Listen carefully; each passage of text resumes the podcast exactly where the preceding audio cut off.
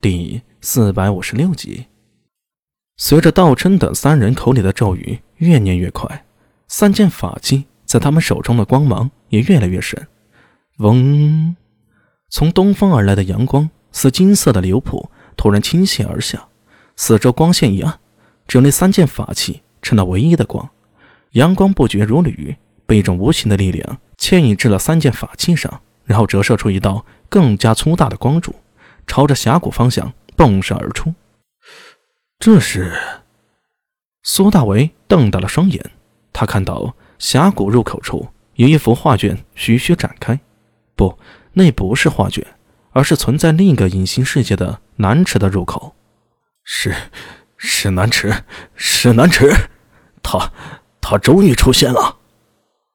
杨新荣再也无法保持镇定，口里发出得意忘形的呼喊。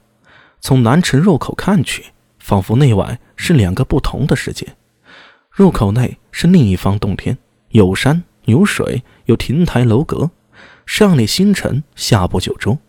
最引人注目的是入口侧面有一方巨大的石壁，上面隐隐有一个仙家盘坐的影像。石壁上字迹斑斑，只有两个大字清晰可见：韩仲。韩仲。苏大伟愣了一下，一时摸不清路数。只见杨希荣迈开大步向入口走去，口中喃喃自语，状若疯癫：“哈哈哈哈韩仲，即古代传说中的仙人，楚辞远游尚在，其父说之，托臣心息，现韩仲之得意。洪兴祖补注以《列仙传》，其人韩仲为王采药，王不肯服。”终自服之，速得仙也。史记秦始皇本纪，因使韩忠后宫实身求仙人不死之药。季格洪神仙传刘庚，今晚更学仙史本末。庚曰：吾昔入山，近似无所不到。后入华阳山险，见一人乘白鹿车，再拜几首，求其一言。神人乃告余曰。耳闻有韩仲否？大约：“时闻有之。”神人曰：“我是也。”苏大为和孙九娘、马尚峰、道琛、高健等人紧跟着杨新荣。马尚峰忍不住说道：“呃，霸主啊，这韩忠到底是秦始皇那个韩忠啊，还是古之仙人呢？谁能支持啊？”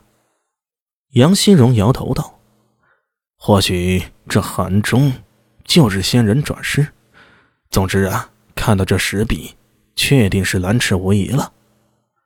一行人来到入口旁，杨希荣犹豫了下，回头冲着一身迷茫无措的一人喊道：“我们几人进去，其余人守住入口，相互盯看，不许再放其他人进来。” buff 那帮艺人忙齐声应诺，道琛、高进、金法敏。那罗森、学子也同样交代手下：“南池啊，是我们的了。”杨新荣与道琛等人交换了下眼神，几乎同时迈步进入入口的景色，恍如水波般荡漾，激起了阵阵涟漪。